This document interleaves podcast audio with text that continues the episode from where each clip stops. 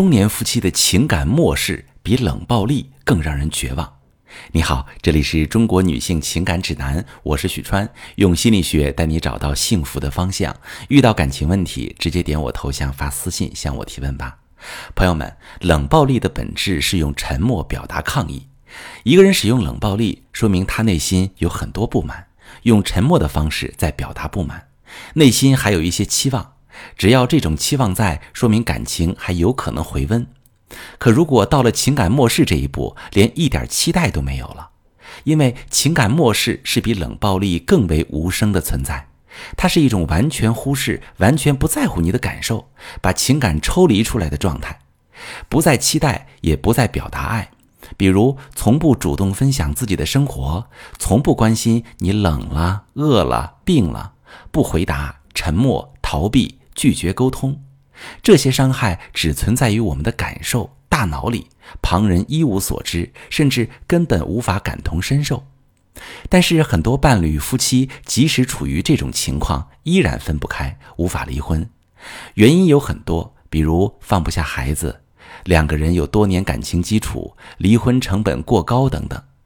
在这样的感情里，被漠视的一方会完全感受不到爱，每一天都过得很痛苦。可能会导致精神受损、自杀、外遇、孩子孤僻等等严重的后果。那如何应对情感漠视呢？家庭暴力、身体暴力可以由警察介入，可是情感漠视这种无声又可怕的暴力，靠外力强制介入是不现实的，更多的是需要做心理建设。首先，我们要找到情感漠视的原因和程度。一件事儿、一个固定模式的形成，一定有出发的点。那我们要找到背后的原因，他为什么对你情感漠视？为什么一有问题就不愿意解决，只想逃避？是性格如此，或者不知道如何解决问题？大多数的情感漠视是源于双方没有形成良性互动。比如，焦虑型的人跟回避型的人相处时，焦虑的一方会敏感、患得患失，需要高频的陪伴、分享和回应，需要随时确认被爱。而回避型不擅长正面面解决问题，更需要个人空间。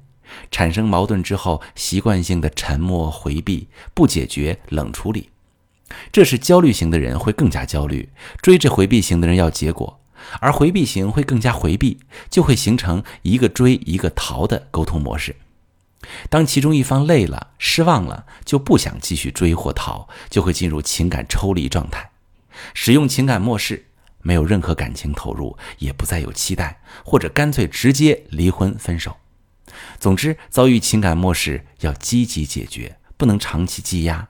最好的办法是尝试有效沟通，打破冻结状态，建立良性的互动模式，才可能重新激发爱意，让感情回归正常轨道。我是许川，如果你正在经历感情问题、婚姻危机，可以点我的头像，把你的问题发私信告诉我。我来帮你解决。如果你的朋友有感情问题、婚姻危机，把我的节目发给他，我们一起帮助他。喜欢我的节目就订阅我、关注我，我们一起做更好的自己。